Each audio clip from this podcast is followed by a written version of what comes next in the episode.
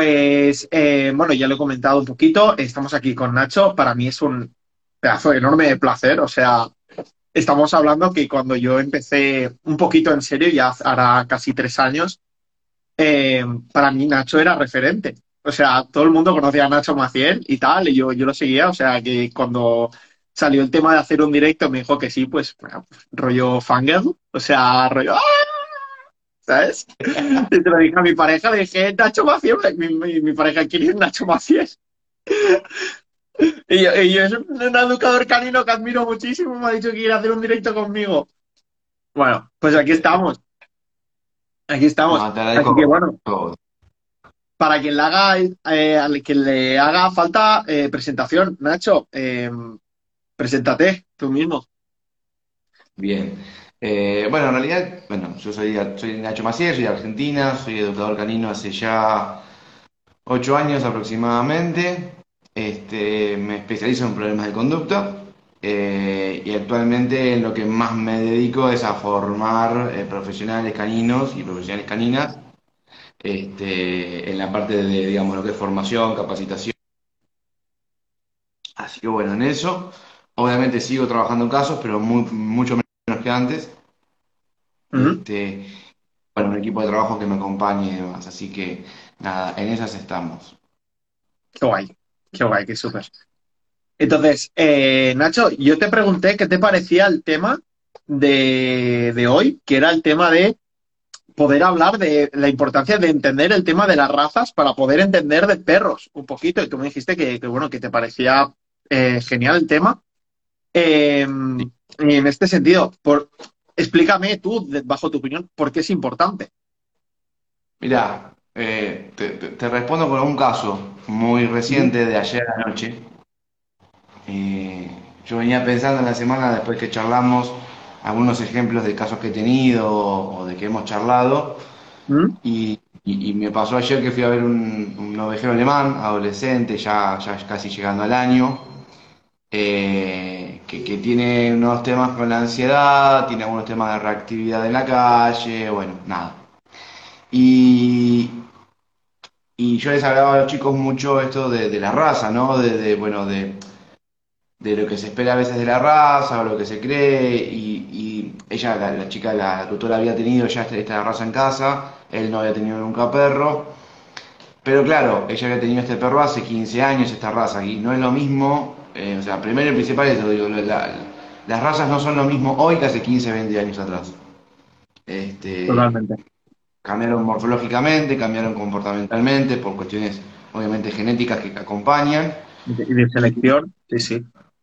Exactamente, claro, y, y eso también lo hablaba con una colega hoy, una colega que me comentaba algo de un bulldog, y, y yo a, los a las familias a veces me llama gente que ha tenido toda su vida Rottweiler, o toda su vida Doberman, o toda su vida Jack Russell, o toda su vida una, una raza en particular, y me dicen, yo esta, esta raza la conozco mucho, y le digo, ojo, porque no es lo mismo esta raza hoy que esta raza hace 15 años, 20 años atrás, cambiaron mucho. Eh, y para mí esto es lo, lo- lo principal. Y después, este, lo importante que es saber para qué fueron seleccionadas ciertas razas de perros eh, históricamente eh, y cuáles son su- su- sus necesidades, sus comportamientos más específicos o lo que más esperable es. Mm. Y en la práctica se da mucho que, que uno ve que ciertos perros o ciertas razas tienen un problema de comportamiento específico ante la falta de algo, que puede ser cualquier cosa, digo, ¿no? Pero Mm. falta de algo suelen aparecer problemas de comportamiento relacionados. Y, y eso es re importante saberlo, como educador o educadora, pero también como, como tutores. Mm. Sí, sí, totalmente. La, la idea esta de... prim- primero, la, la falsa idea, o no falsa, o al menos la, la inocencia esta de familiaridad de, no, pero si ya lo he tenido antes. Eh, es lo que ha dicho, ¿de acuerdo? Eh, esto para quien le pueda interesar, puede literalmente buscar en Google razas antes y hoy, y literalmente hay reportes fotográficos que se pueden ver diferencias espectaculares en razas, sobre todo a nivel eh, morfológico, en cuestión de 15 o 20 años, pero que muy diferentes. O sea, y después recordemos que cada individuo es único y que depende de dónde sacaras el perro, porque eh, cuando nosotros hablamos de, de tema de seleccionar perros, ¿de acuerdo? Sobre todo tema de criador, Hay gente que se tira más por la banda del trabajo, que es decir, ¿para qué sirve el perro? ¿Vale? Y empuja, por decirlo de alguna manera, unos instintos o unas tendencias, y otros que tiran a veces más por el tema de belleza o el tema de familia.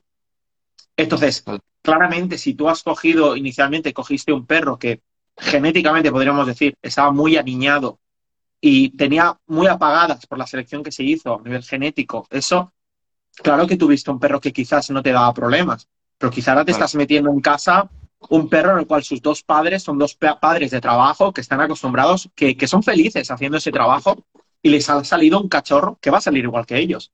Pero tú quieres un perro para tener en casa. Totalmente, y eso claramente eh, va... Yo, yo, siempre doy un ejemplo eh, cuando doy los cursos y demás a la gente contra lo mismo. Eh, yo pongo como ejemplo el Golden. Mm. El Golden es una raza que sirve mucho para ejemplificar esto. Eh, si- si- o sea, para el que no lo sabe, el Golden original, digamos, el lineamiento original de la, de la- la Ujú. crianza del Golden, o mejor dicho, la selección del Golden, es canadiense. ¿sí? Sí. Eh, y el Golden canadiense, físicamente, o sea, morfológicamente, no se parece en nada al Golden estadounidense, que es al Sí. Golden que casi todos conocemos hoy en día, que todos estamos acostumbrados a ver. Sí. ¿Cuál es la diferencia? El Golden canadiense es mucho más anaranjado, por ejemplo. Sí. Es más, está mucho más cerca de un setter irlandés, tal Es vez. más, es más esbelto. Sí, sí, es más Claro. esbelto. Tiene el Esbelto. tema para poder ir por el agua. Se nota, se nota. Exacto, exacto. El, el pelo es distinto, es un pelo mucho más largo y mucho más fino que tal vez el pelo de- del, del golden esta- estadounidense. El hocico, bueno, cambia, cambia morfológicamente un montón. El cambio, o sea, cuando estadounidense- esta- la línea estadounidense decide agarrar el golden y cambiar un poco, se- seleccionar algunos rasgos y, y juntarlo con otras razas, está jugando con la genética de ese animal, digo. Para, para que ese golden canadiense sea más rubio, más platinado, como se lo busca, cabe un montón de cambios a nivel de selección. Y eso hace que vos juegues con la genética y lo que a veces no se logra saber o lo que no se logra entender es que cuando uno selecciona el gen de el color, por ejemplo, yo quiero que este yo quiero que mi perro sea más de este color, uno no se lleva con uno se lleva consigo una, una cadena de genes Sí. que puede acarrear un montón de cosas. O casualidad, hace 15, 20 años, una de las enfermedades más aparentes en Golden es el hipotiroidismo, por ejemplo. Mm. Totalmente. Este, entonces, eso hay que tenerlo muy en cuenta. La, la cuestión de, que no, no es lo mismo las razas de antes y de hoy. Eso es, y en todas las razas pasa muy, muy parecido. Yo creo que el, el ejemplo es el que has puesto tú. Para mí, el ovejero alemán o el pastor alemán es un perro que se ha seleccionado muchísimo por belleza y se ha llevado por delante un montón de caracteres a nivel genético que lo hacen de un nivel de sensibilidad y delicadeza a nivel de procesamiento del mundo que a veces incluso lo hace muy difícil de... O sea, que realmente es un individuo que te va a dar sí o sí normalmente muchas dificultades de gestión, porque claro, sí, son muy bonitos, todo lo que tú quieras, pero es que no has cogido un perro para saber orientarse en el mundo, saber... No, no, lo has cogido porque eran bonitos y ahora de golpe tenemos un montón de perros, el cual hiperapegados a sus eh, grupos sociales, que no deja que nadie se acerque a ellos y que a la mínima que notan un poquito o no le has dado un poquito de socialización como Dios manda, con unas dificultades y unos niveles de impulsividad, eh, Sí. ostras, que, que- que se te planta el perro con dos años y tú dices, ¿y ahora qué hago? Porque es que la gente también tiene la idea esa de, no, es que ahora tienes que combatir entre la parte de la genética y todo el aprendizaje que se ha asentado sobre esa genética. O sea, ahora tienes dos problemas. Sí, sí, totalmente, totalmente. Eh, ayer, justamente con este, con este, este perrito, este ovejero, eh, en base a lo que vos decís, esto, ¿no? Eh, yo he conocido a muchos, o sea, yo en el tiempo que llevo trabajando en modificación de conducta, me han llamado lamentablemente, no en el caso de ayer, pero en otros casos, me han llamado mucho lamentablemente por el típico ovejero alemán que está en la terraza de casa o está en un ambiente de casa solo, en el patio solo, sin hacer nada todo el día, y vos llegás y el perro está dando vueltas sobre sí mismo con una estereotipia terrible. Sí, de la leche.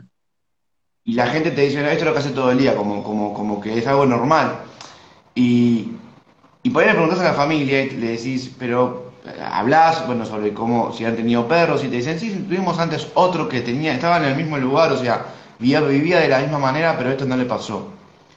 Eh, y justamente es esto, o sea, la, la hipersensibilidad que ha, que ha adquirido el ovejero, o, sea, que eh, el- el- la- la- la mala gestión emocional que tiene de un montón de situaciones hacen que lo vuelvan hoy mucho más frágil de lo que era antiguamente. Mm. Este, es re importante conocer eh, qué se espera antes y qué se espera hoy de las razas, porque puede pasar las dos cosas también. Mm.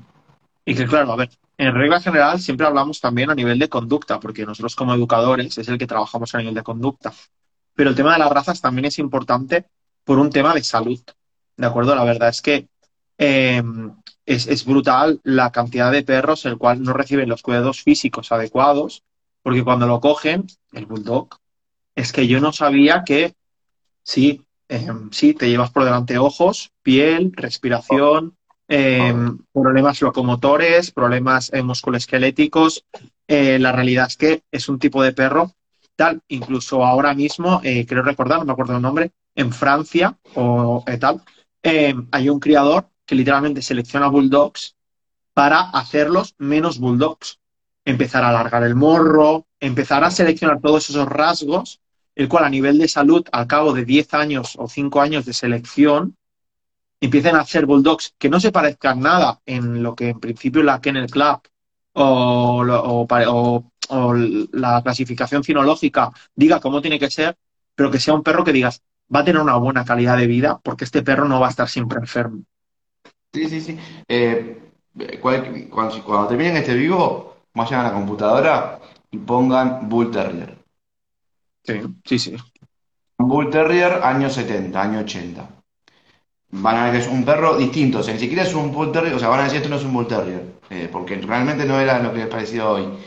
Y el Bulldog inglés, busquen el Bulldog inglés original, y el Bulldog inglés original tenía el hocico mucho más para afuera, eh, y hoy prácticamente vas a ver un Bulldog inglés que no tiene, no tiene, no tiene trompa, o sea, es chato, es una pared es plano. que funcionan de ojos y de nariz y de boca.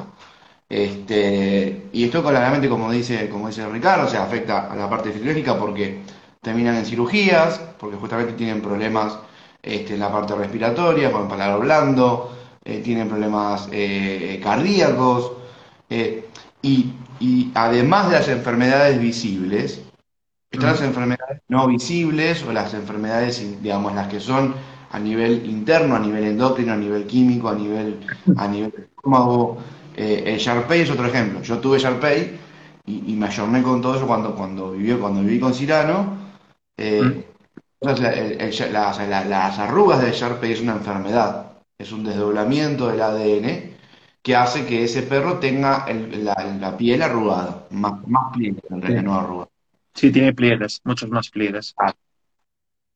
Y, o sea, la, la línea estadounidense busca más el pliegue antes que el chino. Entonces, mientras más tenga esa cuestión genética, esa enfermedad genética de los pliegues, más lo reproducen. El tema es que pasó lo mismo con el, con el Golden. Empezaron a haber muchos Sharpei con problemas de hipotiroidismo, con problemas de alergias de piel. O sea, es un, un cúmulo de cosas. Tanto a nivel fisiológico como a nivel conductual, es importantísimo entender eh, sobre, sobre razas, sobre categorías, este, entendiendo siempre que cada individuo, nosotros cuando los educadores decimos esto, a veces la gente lo toma como, ok, entonces todos los, todos los, eh, todos los eh, eh, sabuesos tienen que olfatear. A veces no, yo he conocido Beagle que no les interesa olfatear nada y que no les interesa. Siempre no hablamos pero generalidades muy amplias, muy amplias. Sí, sí, sí, totalmente. Eh, por aquí Sole nos, nos dice, de acuerdo, que, que también se está encontrando eh, muchos perros en el cual los tutores los seleccionan, ¿no? Cogen una determinada raza porque los gustan, pero que después los meten a vivir en un sitio en donde claramente no, no pueden vivir. Para mí el, el de esto es gente que, por ejemplo, aquí, en esta zona de aquí, vive con, eh, o en zonas del sur de España que hace un calor, pues eso, un calor eh, tropical, eh, temas de perros nórdicos, ¿no? Que, Sí. ostras, es que pobres animales, ostras, es que no, no hay No, por dónde, si ya, si ya hay perros que en general, mi, mi, mi perro, mi Golden Retriever, ya en verano lo pasa mal, ostras, un bicho que está hecho para dormir en la nieve, es que está hecho para poder dormir fuera en la nieve y que no tenga dificultades. lo estás metiendo en un sitio a 43 y 45 grados. Mira, dos cosas. Primero, en relación a lo que decís, yo adoro al, al- a, lo, a lo que es la línea siberiana, Alaska Malamut. Ah, Sí. me- me- es un tipo de perro, no sé si por su parentesco, o sea, si por su similitud con el lobo o qué, me, me- me resulta muy amable, me gusta mucho. Eh, yo nunca tendría un siberiano, un Alaska Malamut o un perro de estos, jamás, porque vivo en una zona en donde no es apta para ese tipo de perros. Eh, si viviera en el sur de Argentina, donde hay un clima mucho más frío, mucho más seco, probablemente sí, porque tenemos nieve, pues tenemos un montón de cosas, pero claramente no lo haría si no. Y en relación a lo que decís, eh, a mí una vez en una clase de biología me habían explicado muy claramente que eh, la naturaleza es claramente muy sabia, la selección natural es muy importante y, o sea, los, ani- lo- los animales que viven en lugares muy fríos, por ejemplo, el oso polar. El oso polar es grande, tiene extremidades más bien cortas y tiene, o sea, tiene patas bien anchas, tiene dedos, o sea, lo que serían dedos, entre comillas, bien gruesos. Y en realidad, la morfología de un ser vivo le permite sobrevivir en el entorno en el que está. Digo, el San Bernardo, el famoso San Bernardo, no tiene un pelaje, no es tan grande y no tiene un pelaje tan abrupto y no tiene eh, patas tan cortas porque es- es linda la raza. No, es porque morfológicamente le da un beneficio a nivel, a nivel, a nivel en la ubicación geográfica en ese lugar y lo, y lo, lo mantuvo en ese lugar durante un montón de tiempo. mm. Entonces también esto es importante, ¿sí? El tema de la, la- la- lo que tiene que ver con la biología pura, ni siquiera con, con perros, con biología pura. Claro. O sea, para, para quien no lo sepa, el tema de las extremidades es importante para conservar el calor corporal. ¿De acuerdo? Eh, lo que hacen las extremidades, de- depende de, del de esto, pero las extremidades más cortas lo que hacen es de que tenga que haber menor riego sanguíneo, con lo cual la sangre se queda en la zona más de tronco, que es donde a- a- están todos los órganos vitales, ¿vale? Para quien no, no ve esto. Y totalmente cierto, o sea, la, la selección natural al final eh, beneficia totalmente. Si tú te vas a zonas donde puedas ver perros ferales, donde haga calor, no ves bichos de 30 y 40 kilos. Ves perros de 13 a 17 kilos Pelo tirando a cortito, ¿de acuerdo? Eh, no, no matas de pelo larga, no, ¿de acuerdo? No es, no es un pelo tipo pitbull, pero un pelo tirando más a labrador, más, pelo, pues eso, té para favorecer la disipación y normalmente suelen ser perros eh, con muy buenas capacidades de disipación de calor, sobre todo a nivel de almohadillas, ni- también tienen a nivel de temperatura corporal, eh, es diferente, ¿de acuerdo? A la selección de las razas. Entonces, lo que está diciendo Nacho es que, claro, es que es súper importante porque estás metiendo un perro que ya está hecho para estar en otro clima, pero es que además muchos de nosotros, si tú te vas a sitios de climas parecidos, dices, nuestros perros de- para estar bien adaptados deberían ser lo más parecidos a lo que estamos viendo cuando funcionan por propia selección. Exacto. ¿De acuerdo? No, no, no cabellos súper amplios, no colores despampanantes. No, porque muchas de estas cosas no, no sirven para nada. No, no, tienen nada. Otro tema que, que a mí con el tema de las razas, eh, a mí me pasa, ¿vale? Ahora estoy tratando en un bodeguero que vive, co- eh, vive concretamente con un husky, ¿de acuerdo? El husky, por suerte, tiene unas habilidades comunicativas brutal, pero el bodeguero no. Y el, el estilo de relación que tienen es muy, es muy diferente. ¿Por qué? Porque al- al- los, los huskies, los Alaska Malamutis, son muy bestias, son muy físicos. Les encanta tirarse encima de tal y se muerden y tal, y se les da igual. Casi no tienen tienen muy- menos receptores, es lo que tiene vivir en la nieve. Eh, lo que hemos dicho, la morfología, pues los receptores también afectan. Y el tema de las razas también es importante, porque si tú vas a elegir meter otro perro en casa, tienes que ver tema de no solamente que vayan a encajar como individuos, sino que a veces tendrás que entender de que los estilos eh, de juego o de interacción entre dos razas van a ser muy diferentes. Porque el Alaska este es de saltar encima, te muerdo, te tumbo, típico de, de- de Alaska y típico de Husky, y el bodeguero es más de te muerdo las patas, vamos a correr y a jugar a perseguirnos. Y eso acaba afectando muchísimo la relación, porque son dos perros que no se va, va a costar que se entiendan, porque no juegan a lo, no, no, es lo- no están hechos para lo mismo. Totalmente, totalmente. Eh, a mí me pasa con Capri, y esto para que también los que están viendo sepan que no es que estamos hablando solamente de razas específicas, que una, una- cuando nosotros hablamos de razas nos referimos a rasgos, a ver, obviamente nos, nos referimos a razas Sí, claro, específicas, claro, claro. claro, a mestizos que se parecen a, por así decirlo, ¿no? Bueno, yo, yo, yo tengo, yo tengo en casa Capri, eh, parte de la familia, tiene un año y medio, dos años, perdón, y ella es una perra de 8 kilos aproximadamente, chiquita, con pelo negro, eh, cortito, y es una, una mezcla entre un Basenji, por así decirlo, y, Sí. y un, y un Podenco, ¿sí? Un estilo Podenco. Eh, ti- tiene el cuerpo muy alargado, muy flaquita, bueno, y a ella le encanta correr y perseguir, o sea, que la persigan. Y, y- y a veces perseguir y jugar mucho al, al- al juego de perseguir y, que me persigan. Eh, cuando se encuentra o se topa con un perro grande que quiere jugar a la lucha, ella se va. O sea, no tiene intenciones de jugar y es impresionante porque es una perra muy sociable, no, nunca tuvo problemas con nada, está socializada desde muy chiquita y, y con, con experiencias positivas con diferentes tipos de perros, pero cuando le toca interactuar con un perro grande, automáticamente pierde el interés en cuanto el perro grande empieza a querer mordisquearla, empujarla, la encima. Ahora, cuando el otro perro se pone en posición de acecho y la empieza a perseguir, ella puede estar todo el día jugando con ese perro. De hecho, sus mejores amigos en el parque son perros de talla chica que les encantan los juegos de persecución. Generalmente terrier, generalmente eh, perros como ella también, o sea, de estilo Podenco, de estilo Basenji, y juega durante horas, pero puede haber 20 perros grandes y no les presta atención. Y nunca le ha pasado nada malo, simplemente es eso. Y a veces pasa esto, ¿no? Eh, a veces eh, yo he visto un montón de gente jugar con su perro algo o querer que su perro aprenda a jugar a algo y a su perro no le interesa eso. Y hay que buscar otra alternativa. Eh, tal vez uno se encuentra jugando a la escondida con su perro, a la persecución dentro de casa con su perro, cuando en nuestra cabeza siempre el juego que fue jugar a tironear de la soga, jugar a tirar la pelota que la traía el perro, jugar a la lucha. Entonces siempre como empiezan a aparecer otras posibilidades de juego que no estamos acostumbrados a ver y eso a veces puede frustrar bastante a los tutores y a las tutoras. Sí, sí, sí, totalmente. Yo cuando has dicho esto me ha venido a la cabeza el ejemplo de Leo. De acuerdo, Leo es, es un Golden Retriever, es un perro grande. Y alguna vez, sí, cuando estamos en campos abiertos, yo soy consciente de que si jugamos al pilla-pilla, vamos a decir, me va a hacer un sprint de 7 segundos. Soy plenamente consciente, ¿de acuerdo? Entonces, mi estilo de relación con Leo nunca se basa en la persecución.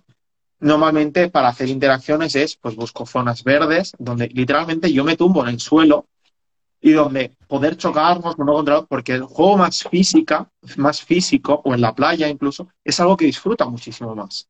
Y eso es un tema que tal, y mucha gente es como, no, es que el perro no, no juega a morder. Bueno, es que quizá a tu perro no le gusta jugar a morder, Claro. ¿sabes? O sea, en plan, porque es eso, una cosa son las tendencias, ¿de acuerdo? Y otras cosas después también eh, son el propio individuo. Entonces, eh, totalmente, cuando nosotros estamos entendiendo, tenemos que entender que el, individuo, el individuo siempre pasará por delante de las razas. Pero ha habido detrás una selección el cual te ha hecho que tengas muchos números de que tu perro se comporte de una determinada manera. Sí, totalmente. Sí, sí, sí, sí. Yo lo veo mucho eso, mucho, mucho, mucho en las clases. Eh, después uno, uno por ahí cuando, cuando va, yo en su momento tenía como un Excel en donde me había puesto eh, un historial de todos los casos que iba viendo y uno empieza a encontrar similitudes en cuanto a problemas de comportamiento y a eh, razas o categorías de perros o tipos de perros. Eh, a ver, creo que la reactividad, el Border Collie están muy, hoy en día están lamentablemente muy emparentados. El Border Collie es una raza, por lo menos en Argentina, uno de los grandes problemas que tiene es la reactividad. Eh, la reactividad, y ya no solamente hacia perros, sino hacia bicicletas, motos, cualquier cosa que... Y yo he vist- he visto en vivo y en directo a un Border Collie arrear, literalmente, arrear en la calle, en la ciudad, una moto. O sea, una moto Sí. que la Yo, yo, una, yo una bicicleta, sí, sí. terrible, pero es increíble. Entonces, eh, y a veces, y una vez los chicos me preguntaron, ellos tenían unos amigos que tenían en el campo Border Collie, que trabajaban de arreo, y me dijo, una vez la llevamos, y automáticamente se puso a arrear ovejas junto con el resto de los Border Collie que habían ahí. Mira. Y le digo, bueno, vamos más veces al campo, le digo, o sea, eh, yo siempre lo que, lo que, lo, lo que le digo a las, a las familias es, si el perro presenta un comportamiento, ese comportamiento te está diciendo algo. esta por ahí es la corriente psico- psico- psico- de psicología que uno tiene, pero, o sea, eh, eh, eh, el síntoma, por así decirlo, el problema, el signo, te está, te está hablando, te está diciendo cuál es el problema, te está diciendo que hay algo que no encaja. Mm. Y muchas veces, por pecar de, condu- de- de- de conductistas en exageración, o, o a veces incluso pecamos de cognitivos emocionales en exageración, y a veces simplemente es entender que está pidiendo ese comportamiento. Ese comportamiento está pidiendo... Mi perro rompe todo con los dientes. Bueno, tu perro quiere masticar. Así de simple. Y a veces con enriquecimiento se resuelve, digo. Entonces esto es, es importante también para que podamos, una vez que pueden entender para, o sea, cuál es el perro que tienen, qué categoría, en, qué categoría entra, qué tipo de perro es, uno empieza a poder, después puede empezar a descartar y a entender para qué lado puede ir su perro. Sí, sí, totalmente. O sea, en ese sentido, eh, es que al final es eso. O sea, nosotros, ten- yo, es que cuando has dicho el border collie me ha venido a la cabeza también una tutora que tiene un pastor belga malinois, eh, también un perro que por suerte no presenta reactividad, pero la pre- presenta hipersensibilidad en casa. Hipersensibilidad con sombras, hipersensibilidad a la que se grita un poco. Y claro, yo, yo entiendo los tutores, ¿no? Porque a veces me, o sea, es, es que ¿cómo lo soluciono? Bueno, es que tu perro necesitas orientarlo a, darle chicha. Es que es un perro que está hecho para trabajar, pero, pero es el, es el puñetero quarterback del equipo. O sea, te va a dar el 120% el, el, el, el Malinois, ¿sabes? O sea, va a ir a todo. Claro, a veces también es difícil buscar la explicación o el ejercicio, qué podemos hacer para solucionar esos problemas con el tutor, porque claro, es que yo trabajo, yo no sé cuántos, ya, pero tu perro necesita hacer ese trabajo. Tu perro, o sea, al, al final, eh, la gente tiene que entender de que es un rol. O sea, todos de- desempeñamos un rol, seamos humanos, seamos perros, eh, en función de cómo seas, cómo te sientas a gusto haciéndolo, tal. Y la, y la gente es eso, y yo, es que es un rol, es que tu perro necesita desempeñar ese rol para sentir cosas. Bueno, bueno, bueno. Eh, Leo tiene un punto de guarda. Pues, bueno, normalmente pues lo dejo que ladre, a mí me da igual. Me asusta, pero ya está, nada más. Pero eh, al final es eso, a veces es hacerle entender a la gente rollo, vas a meter en tu casa a un determinado perro que necesita cumplir un rol. Pero necesitas cumplir un rol, no, no, por lo que tú has dicho, no es una cuestión conductista, es, es- autosatisfacción personal. O sea, el perro necesita hacerlo. Exactamente, exactamente. Y que, y que también esto, la gente tiene que, tiene que saber que esto, a ver, yo voy a decir algo que es medio difícil de entender, pero creo que los educadores y las educadoras que hemos llegado a un comprendimiento tal vez un poquito mayor que la media, no, no quiero sonar ni, ni, ni, ni- soberbio ni al mismo tiempo, pero hay educadores y educadoras que hemos entendido que no todo es conductismo ni cognitivo emocional. O sea, gracias a Dios lo hemos entendido, entendemos entendido que hay por medio de vínculo, que hay por medio de biología, que hay etología, que hay neuropsicología de por medio, que hay un montón de factores más que, que afectan.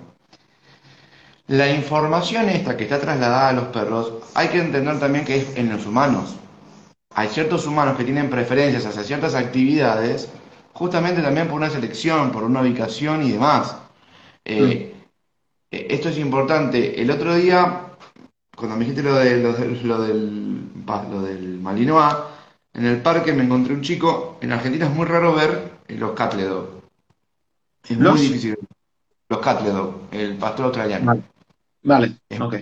verlo. Eh, es una raza que acá no, no suele verse. eh, y, le, y llega un, llega un cachorro de Cattle Dog al, al parque y se pone a jugar con los perros. Y yo, nada, o sea, no- esa raza nunca la vi esa raza, nunca la había visto así de cachorro. Entonces me acerco a hablar con el chico y le digo, ¿cómo estás? Le digo, ¿de dónde lo trajiste? Porque me imaginé que no era de acá. Me dijo, no, lo traje, no sé, de otro país. Primero, bueno, todo esto, ¿no? De traer un perro de otro país con todo lo que implica. Pero al mismo tiempo le digo, ¿conoces la raza? Le digo, ¿leíste un poquito? Me dijo, sí, sí, me dijo, sí, pero... Ah, o sea, no, no, me dice, me gusta la raza y la compré. Y él no tiene idea el trabajo que lleva un cattle dog en casa. Él no tiene idea que, esos perros son máquinas de trabajar en, en- en el campo. Y que se han hecho famosas justamente por la máquina de trabajar que son. Entonces, Hoy no hay problema porque tiene 5 meses, 6 meses, a lo sumo rompe un poquito de más, pero cuando tenga 10, 12, cambia la cosa. Y, y, y, y encima por ahí llama a un educador, una educadora, y ese educador le dice, no, bueno, te- eh, hay que trabajar así, hay que trabajar así. Y por ahí ese perro, hasta que llega alguien que le dice, no, mira, tu perro es esta raza necesita algo de esto, pasa un montón de tiempo y ese perro no tiene la calidad de vida que tiene que tener. Por eso es tan importante a veces, yo insisto con que le, aprendamos a leer la letra chica de las razas. Vos buscas cualquier raza en internet, pones, no sé, Golden, y nadie te va a decir que son una raza que tiene, que tiene mucha, mucho, mucho hipotiroidismo, por ejemplo, en carga genética. O no te van a decir que, no sé, que el ovejero tiende a tener problemas de cadera o lo que fuere, digo. Entonces, es importante tener siempre la letra chica. Si vemos que en una página dice, eh, estos perros son muy, eh, muy activos y muy intensos, te están diciendo que es una máquina que no para.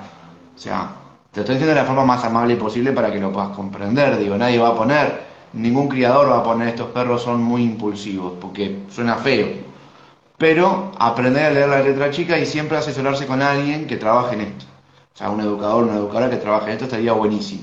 Sería clave para poder elegir, ya sea un perro adoptado, mestizo, o un perro de raza. Mm, totalmente. No, la verdad es que sí. A ver, la, selección pasa no solamente por. Primero de todo, pasaría por, realmente quieres un perro.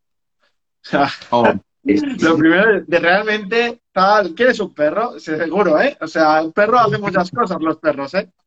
Pero lo segundo es eso, totalmente. O sea, entramos ya en el punto este de, entender de que tú vas a seleccionar un, perro con unas tendencias y que mm, al final tú estás dispuesto los fines de semana a irte a satisfacer esas necesidades que tu perro necesita. Además de todo lo demás, porque hay muchas más cosas. Al final, para mí, eh, yo siempre pongo el mismo ejemplo de que en, este sentido de las tendencias, realmente Leo eh, es, eh, bueno, es adoptado porque el, anterior propietario no se podía quedar, porque se iba a trabajar a Marruecos, bueno, era un lío tal, y yo me lo quedé.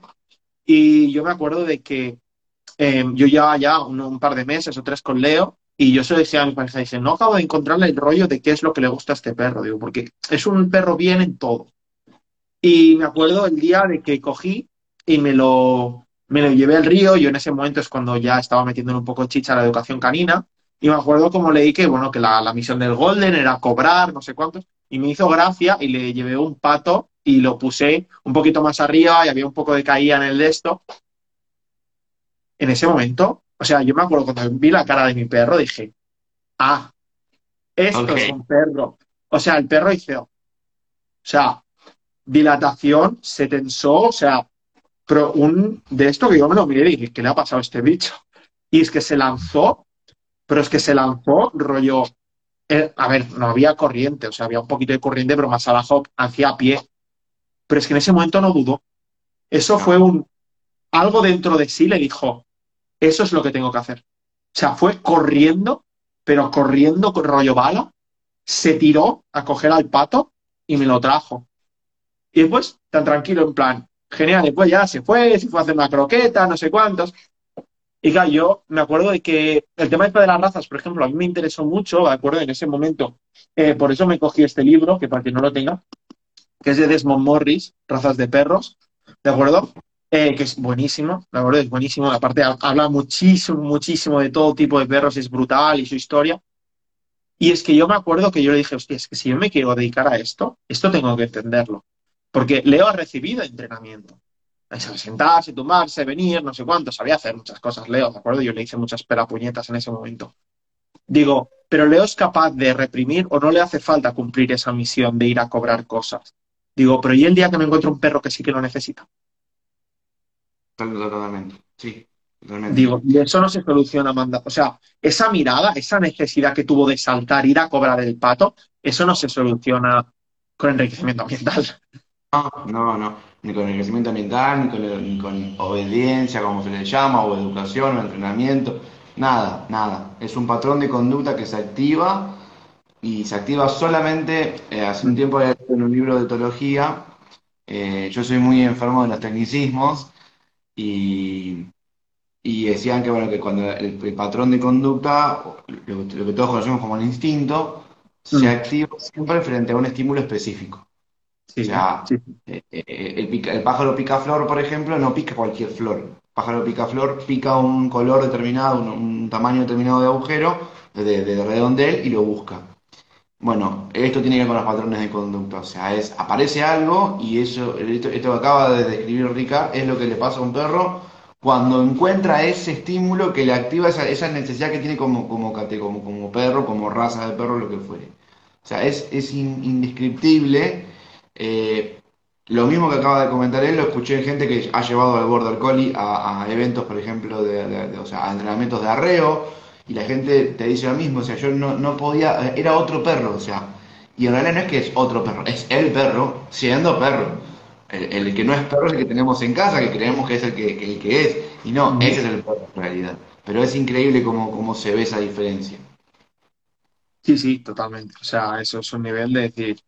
Entonces, claro, dentro de lo que viene siendo pues la, la educación canina, por eso mucha gente cuando me dice, ostras, estamos pensando en adoptar, no sé cuántos, queremos un tal, yo les digo, mm, píllate un chucho. Ir a una, una de esto, píllate un chucho.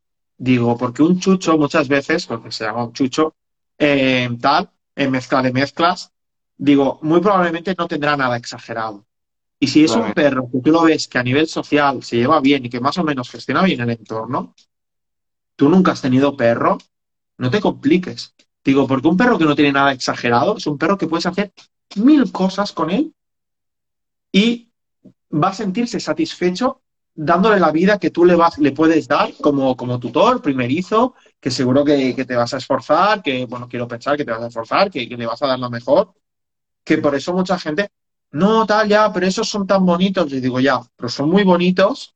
Digo, pero ser bonito eh, no te pone las cosas fáciles. ¿De acuerdo? O sea, eh, que todos, eh, también hay, hay una hipergeneralización de rollo. Quiero un pastor alemán, pero en mi cabeza yo lo que tengo es que los Golden Retrievers se portan muy bien. Y eso, en el perro de raza se porta muy bien, pero me gusta el pastor alemán. Entonces, por unión de ideas, me voy a ver un pastor alemán que va a ser tan bueno como un Golden Retriever, va a ser tan familiar en ese sentido. Y muchas veces, como no, no te estás equivocando, por ahí no van los tiros. ¿De acuerdo? Me- O que yo qué sé, o que adoptan algo rollo eh, un mastín. No, Sí. volvemos a adoptar un mastín, no sé cuánto, y el perro sale con una territorio. Pues claro que no deja entrar a nadie en casa. ¿Tú qué te crees que tienes en casa? Ese, ese bicho está hecho para eso, que se acerque a casa se lleva un cate. O sea, que es así. Eh, me, me- me- me- llevaste, me hiciste un flashback. Eh, yo, empecé, yo me empecé a, a interesar por la educación canina. En mi vida hubo eh, cinco o seis perros, ¿no? Viviendo con- conmigo y con mis padres. Eh, o conmigo solo y con mis padres ah, cuando yo, vivía con ellos. Un Dachshund, un salchicha, rescatado, un, un Golden, un Sharpei, eh, Lavi, que es una mestiza, y Capri, que también es una mestiza hoy. Eh, el Datsun, yo- nosotros lo teníamos cuando yo era chico, falleció cuando yo era muy chico, tenía 7, 8 años, no, no tengo mucho recuerdo del Datsun. Pero sí tengo recuerdo del Golden. El Golden llega a mi, a mi- a mi familia cuando yo tengo 13 años más o menos, aproximadamente. Y en ese momento fuimos a buscarlo y yo recuerdo que era un criadero que tenía al lado otra reja, otro campo donde había, donde había mastín napolitanos. Y en ese momento el mastín napolitano estaba muy de moda, entre comillas, porque era la película de Harry Potter, era el perro de Hagrid. Sí, Entonces, sí, sí. eh, pero que había que comprar eso. Nosotros vamos a elegir a, a- a Luca, que fue el golden que, que- que trajimos a casa en ese momento. Hicimos todo mal, todo mal. ¿sí? Todo, todo, lo que, todo, todo lo que yo hoy le digo a la gente que no hay que hacer, bueno, yo, o sea, mi familia y yo hicimos todo eso que dijimos que no había que hacer. No, no suele pasar, ¿eh? O sea, eso. Tal cual, tal cual. Eh, De hecho fue, o sea, el- el- Pero yo no tenía directos. Yo no tenía directos en Instagram de cuentas de educación canina que me dijeran que eso no se tiene que hacer. ¿Sabes? Tal cual, tal cual. Si hubiese tenido la información que hay hoy, increíble. Pero sí, o sea, me pasó que, bueno, nada, un perro que terminó con muchos problemas de agresividad severa, eh, falleció por una enfermedad de grande, digo, o sea, pudimos, hicimos lo que pudimos en su momento.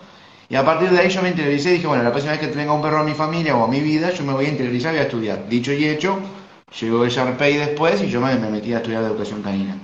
Pero lo que me acuerdo es que, claro, en mi cabeza o en la cabeza de mi familia estaba el Golden. El Golden es el amigo de la familia, es amigo de todos, o sea, es bueno, no es una raza peligrosa, no es una raza complicada, se educa solo. y más, más, nada, nada más alejado de la realidad. Y me acuerdo que en ese momento, cuando después de un tiempo, haciendo memoria, un día le dije a, mi mamá en ese momento, le digo, imagínate lo que hubiese sido esto si hubiésemos traído al, mastín napolitano y no a Luca. O sea, el destrozo que hubiésemos hecho si hubiésemos traído a ese, calibre de animal que pesaba promedio 50-60 kilos. Entonces, es re importante no dejarse llevar primero por Disney, porque Disney no vamos a siempre la parte linda, eh, yo amo Disney, amo todo lo que implica Disney y Warner, pero lamentablemente es un mensaje a veces. Pero hace, hace nada han hecho la peli esa que sale un Malinois, un belga Malinois, que es un perro leal, que te va a salvar la vida, que es un perro que quiere ser tu amigo y de repente el CAC, o sea, el Centro de Acogida de Animales de Compañía de Barcelona, lo que viene siendo la protectora, de golpe eh, hay cinco Malinois cuando nunca ha superado eh, una o dos, eh, uno o dos malinois, pues ahora hay cinco o seis. ¿Sabes? No, por eso hay que, hay que, hay que averiguar bien, hay que informarse bien, no siempre vas a tener toda la información posible, pero mientras más información tenés, menos margen de error tenés. Eso es lo importante. Mira, hay una que dice, y respecto a los perros de presa, hay tanta información contradictoria es lo mismo, ¿de acuerdo? Eh, los perros de presa necesitan utilizar la boca, ¿de acuerdo? Están hechos para eso. Son perros tenaces, ¿de acuerdo? Son perros que, son tozudos. Entonces, no se trata, porque precisamente también es un tipo de raza, el cual también se seleccionaba mucho que con el grupo familiar fuera muy bueno. Precisamente porque si tienes un bicho de esas características, lo último que te interesaba es que fuera agresivo. Entonces, no es información contradictoria, lo mismo, tiene unas tendencias pero es un perro en el cual tienes que plantearte que el tema de la masticación, la utilización de la boca, tiene que ser algo diario. Ellos necesitan sentir que utilizan la boca, se sienten realizados utilizando la boca. ¿De acuerdo? La vez pasada escuché a eh, un español de la brújula canina, Miguel, Miguel, si no me equivoco, eh, y él dijo una frase en un podcast muy buena que me, que me quedó resonando, que es, durante años nos encargamos de seleccionar características que nos fueran funcionales de los perros en nuestra vida. Durante años o durante decenas y miles de años nos encargamos de eso. Pero hoy nos quejamos de esa selección. O sea, los problemas que tenemos son a causa de esa selección. Eh, perros de... A ver, lo que es presa, sí.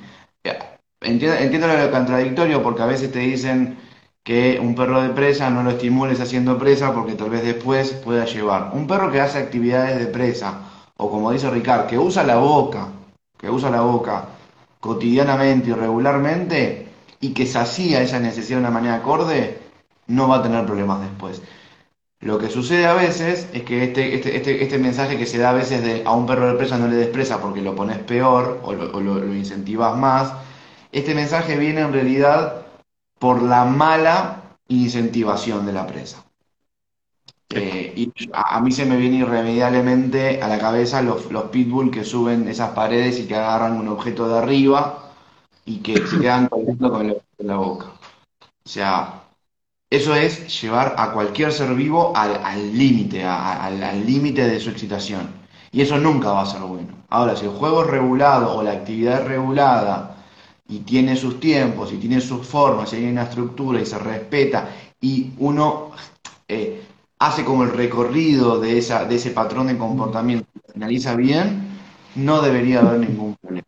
No debería haber ningún problema.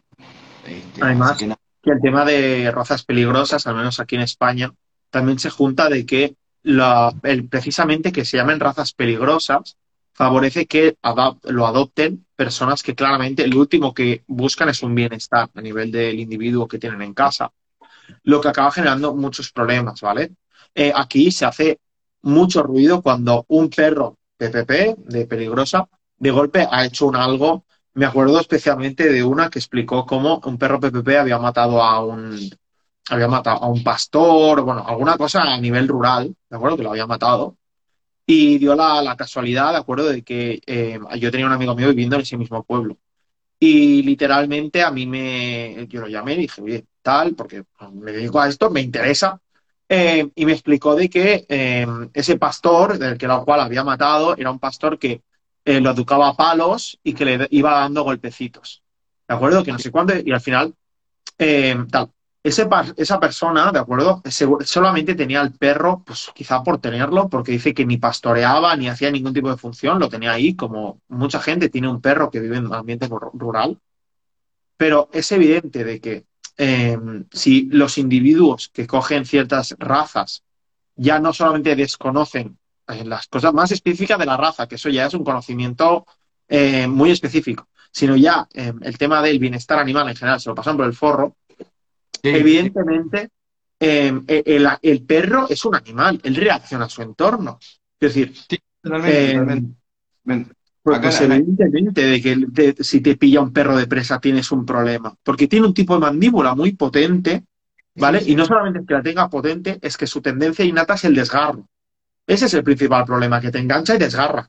Ahí es donde hay el problema. Acá en Argentina hay épocas en donde, lamentablemente, bueno, nosotros hemos, tenido como épocas de moda, ¿no? En los, en los 90, la raza, viste que es como, bueno, va, va apareciendo. Y en su momento, en los 90, el Rottweiler, fueron pasando por el Doberman, por el ovejero alemán, bueno, fueron pasando por diferentes razas, y hoy le tocó el turno al Pitbull. El siglo XXI es como el siglo del Pitbull, en donde la raza PPP y la raza más agresiva por excelencia para la gente es el Pitbull. Y cada vez que aparece una noticia eh, de un pitbull que mató a un chico, que lastimó a un chico, que lastimó a una persona, que mató a un perro o lo, que fuere, que hay un montón de situaciones con diferentes razas, diferentes perros, pero aparecen esas. Eh, esto que decías vos, el foco no está puesto, o sea, las preguntas de los periodistas o las preguntas de la gente están enfocadas en, bueno, pero este perro, ¿qué necesita para no morder? Como, como que el pitbull necesita algo distinto.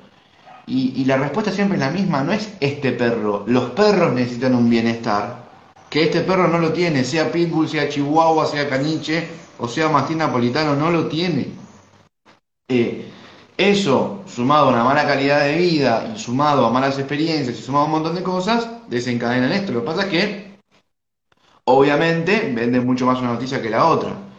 Algo en lo que en, en antrozoología se está buscando mucho hoy en día, que, falta todavía, pero que hay algunos avances, esto de la personalidad del tutor y el comportamiento del perro. O sea, la relación que hay entre estos dos eh, elementos, entre estas dos variables. Eh, y se, está empezando a estudiar mucho y a darle mucha atención.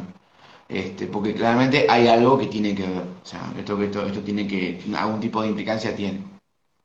Sí, sí, a ver, al final en la medida que nosotros podamos empezar a entender de qué manera, cómo ser un tutor, si te puede encajar mejor un perro u otro, que no simplemente en eh, preguntas tipo, ¿te gusta más el perro pequeño, mediano o grande? Totalmente. Vamos a suponer que hoy en día creo que tenemos suficientes herramientas de evaluación como para empezar a, entender em, de que quizás se tienen que buscar otras variables a la hora de adoptar un perro, sobre todo, ¿de acuerdo? Y al final, encauzado, por ejemplo, en lo que tú dices, porque me acaba de venir, que el otro día yo estaba pasando con Leo, ¿de acuerdo? Y, había ahí siempre cerca de por aquí, en la zona de Montjuïc, que es la montaña que hay aquí en Barcelona, eh, hay un grupito de, personas que se juntan con sus perros y, bueno, pues, tú los podías ver, ¿de acuerdo? Está el Border Collie dando vueltas al grupo, pastoreando. Tenías al. Tenías a un. No, no era un pitbull, había sido un de esto, comiéndose un cacho de tronco enorme, ¿de acuerdo? Eh, tenías a los perros pequeños ladrándole a todo. De bueno, o sea, era divertido ver cómo dentro del propio grupo, si tenías un poco de ojo, podías ver cómo cada uno estaba haciendo lo que le tocaba. ¿De acuerdo? En el de esto. Eh, el labrador y el golden, al, mismo momento que ven a Leo, vienen corriendo a saludar, súper eufóricos, súper esto, ¿vale? Pero además me, me, resultó curioso porque en ese momento, cuando yo estaba volviendo, uno de los perros pequeños se debió sentir amenazado, supongo, por Leo, y vino corriendo a ladrar, ¿de acuerdo? Y, tal. Y yo me acuerdo que en ese momento dije, aparte del grupo de perros, porque precisamente en el mismo momento que se pusieron a ladrar ya hubo dos que levantaron orejas, empezaron en plan, ya se estaban poniendo nerviosos. Eh, por suerte vino el, tutor, se lo llevó, es que siempre haces lo mismo, además alteras a los demás. Y yo en ese momento lo pensé, me vino a la cabeza eso del tema de los grupos funcionales, porque dije, Claro, digo, es que el perro pequeño está hecho para activar al perro grande. Es que están hechos para eso. Hay una parte que, era su función de alertar, ser hipersensibles, ladrar mucho, porque ellos solos al ladrón no, pero esos dos bichos te activan a los, a los dos Rottweilers, a los dos Dobermans, a los dos. Y ya te digo yo que el chihuahua pequeñito, el, ratón eh, de Praga, no. Pero bueno, si eres un ladrón y te vienen encima dos o tres Dobermans, la cosa cambia. Sí, Y bueno, en este momento me acordé de eso, ¿no? Porque un poco el resumen de que cómo cada uno está haciendo su trabajo y después como mucha gente no entiende que era rollo. Es que el ladrido de tu perro está, en ese caso, en el caso de perros pequeños, el ladrido de tu perro está hecho para activar al resto de perros para indicar que hay un problema y que Sí, indicar y que se tienen que poner nerviosos. sí, totalmente, totalmente. Sí, sí, sí. Eh, nada, es, yo no, no- no tengo nada para agregar porque, o sea, la descripción es perfecta. Y sobre todo esto último que acabas de mencionar de No, yo, no me canso de repetirlo, pero la naturaleza es muy sabia, gente. La naturaleza es muy, muy sabia. Y, y lo que selecciona y lo que, y lo que, lo que, lo que aparece, lo que existe, existe por algo. No, no existe por capricho de ese animal, no existe por capricho mío, no existe por capricho de Ricardo, ex- existe porque sirve. Eh, eh, a veces, eh, yo cuando, cuando estoy con, algunos alumnos o con, con tutores, eh, escuchan algún ladrido. Y yo le- a la gente siempre cuando escucha ladridos le pido que se que cierre los ojos. Le digo, cancelemos la visual, cerremos los ojos. Le digo, redirigí tu atención hacia ese ruido, hacia ese sonido, hacia esa vocalización y decime qué pensás, o sea, qué sentís cuando escuchas ese ladrido. Entonces, nada, ante un ladrido agudo, para ahí la gente te dice, no, siento ansiedad, o siento, o siento histeria, o, siento nerviosismo. Y justamente es eso, o sea, lo que está queriendo comunicar ese tipo de ladrido, ese tipo de... es eso, es nerviosismo, es alerta, eh, es peligrosidad, es lo que fuere. Eh, en cambio, cuando escuchan a un perro ladrar porque quiere jugar, te dicen, no, yo noto como euforia, excitación, eh, eh, juego, y, sí, es eso. O sea, si, no- si nosotros empezamos a ver de otra manera, no solamente con los ojos, empezamos a, a comprender mucho más, y esto que acabas de decir es claro, o sea, eh, cada, cada perro tiene determinadas funciones y habrá que lidiar con eso y aceptar las cosas de acuerdo a como, como vengan de fábrica. Sí, sí, porque si no, bueno, pues tienes un torbellino metido en casa. Entonces, eh, realmente toda esta charla no solamente va dirigida a tema de, de tutores, que estaría de coña, que en realidad lo supieran, sino también por también lo que hemos comentado, ¿no? De, de, o al menos yo es lo que me he encontrado, la, la ausencia de formación en, todo este campo, que yo me acuerdo cuando yo me estaba formando y dije, eh, pero de esto no vamos a hablar, y me dijo, bueno, es que más o menos, dice, como todos los perros aprenden, dice, eso lo puedes lidiar con estrategias de aprendizaje. Para mi cabeza era como, o sea, yo creo que no. Sí, sí, O sea, totalmente. yo puedo entender que se pueden mitigar o podemos re- redirigir algunas cosillas. Y digo, yo lo entiendo porque al final el perro es un mamífero, capacidad de aprendizaje hay, como cualquier mamífero, más los mamíferos sociales, que realmente son muy plásticos. Pero claro, yo me acuerdo que, y para mí siempre ha sido, y, y a ve- muchas veces me ha sorprendido incluso hablar de compañeros que llevan más tiempo que yo aquí, y este tema parece ser que no acaban de, y yo eso en plan, no hace falta que seas consciente de absolutamente todos los grupos funcionales y todas las tendencias, pero tienes que tener claro que si el perro que tienes delante pertenece a un grupo, al menos ese grupo saber cuáles van a ser sus tendencias, o bien para prevenirlas, o a veces incluso para hablar con el tutor y decirle, oye, mira, pues tendremos que cambiar, pero que sepas que hay cosas que... O sea, a veces a los tutores les haces un favor cuando les dices, no, es que tu tekel es así, porque es que el tekel se tenía que meter dentro de una madriguera, sacar al bicho a bocaos. Pues sí, Claro. que tiene mala leche. O sea, tienes que tener muy mala leche para meterte dentro de la madriguera de un zorro y sacarlo a bocados. Tienes que tener muy mala, tienes que tener muy mala baba en ese sentido. Entonces, eh, un poquito en eso, ¿de acuerdo? Para quien le, pueda interesar o lo que sea, eh, estamos haciendo publicidad eh, aún, ¿de acuerdo? Lo podéis encontrar en, en la, en la página de Rumbo Canino. Como la última semana de noviembre, vamos a dar una formación específica solamente de esto. ¿De acuerdo? Van a ser tres clases de tres horas cada una. Eh, el cual vamos a abarcar las tendencias de cada uno de, de, los grupos de los perros. Vamos a hablar también de selección, que hemos seleccionado, un poco lo que ha hablado Nacho, ¿de acuerdo? De cómo eh, el tema de genética, cómo ha funcionado.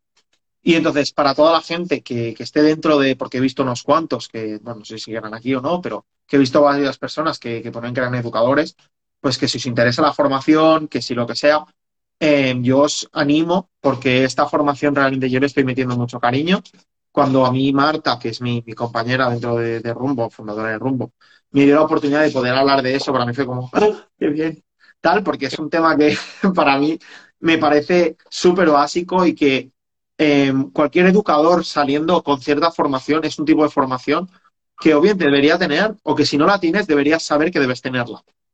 ¿De acuerdo? Mira. Porque es que te da, es que te da entendimiento. No te va a decir cómo trabajar el autocontrol, pero te da Sí. un entendimiento para dar una perspectiva y, y una dimensión extra. Le da, es eso, ¿sabes? Yo siempre digo, es la diferencia entre ver las cosas en 2D o en 3D. El volumen, lo que hay de esto, eso es lo que ves con el perro entendiendo cosas como estas. Porque eso al final acaba afectando la comunicación, la convivencia. Bueno, es que afecta eh, eso, la mayoría de cosas que hace un perro. Sí, aparte no son, o sea, yo se lo digo por- como educador que, que forma gente, que, que está constantemente viendo qué cursos se están dando, no es un curso que, que se que- no, no es un curso que se vea.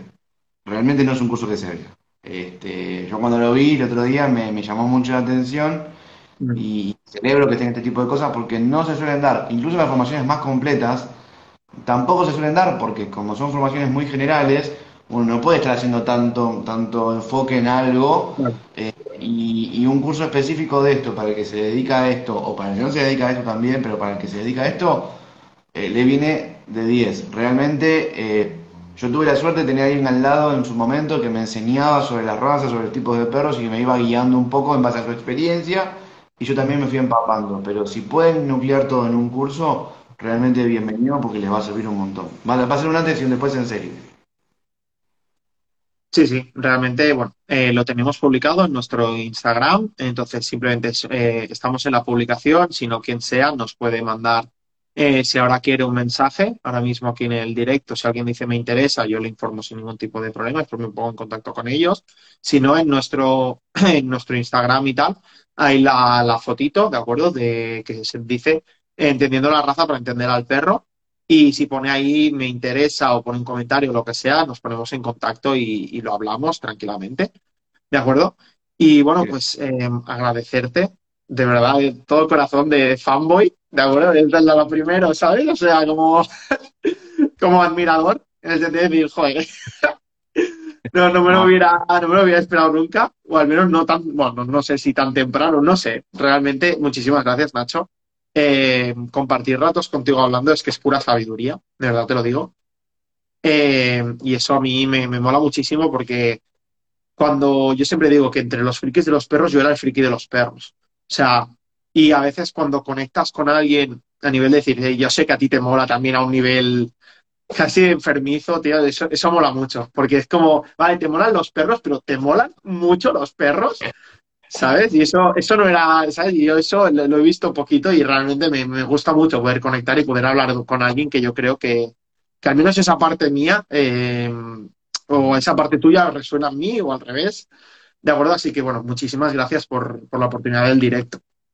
No, por favor, a vos por invitarme, este, vas a tener que venir a mi cuenta a, a hablar, este, o de razas o de lenguaje, lo que vos quieras, este, porque también sé que el, que el tema del lenguaje también te, te, te- te gusta muchísimo, Sí. este, así que nada, gracias en serio, y yo la vez pasada se lo dije a Marta, este, de forma privada, y yo dije a Paula de forma privada, que te conocen, eh, y, y brindo porque haya una generación en la, en la cual vos estés eh, como figura, que, que se esté metiendo de la forma que se está metiendo y haciendo las cosas que, que está haciendo.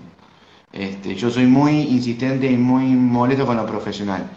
Y para mí las cosas como las manejas vos este, son muy profesionales y eso para mí vale oro. Así que gracias a vos por invitarme, en serio. Qué guay, perfecto. Pues qué bien que compartamos esta admiración mutua. Entonces, para cerrar el, para cerrar el directo. Pues bueno, pues lo dicho, cualquier cosa nos podéis contactar, ¿de acuerdo? Y bueno, eh, para mí que mi coletilla, nos seguimos ladrando por aquí, Friki Perris, ¿de acuerdo? En este caso tenemos eh, Friki Perry invitado especial. Muchísimas gracias a todos y bueno, pues cualquier cosa, seguimos en ello. Muchísimas gracias otra vez, Nacho. ¿De acuerdo? Nos vemos. Venga, Gracias. que vaya bien.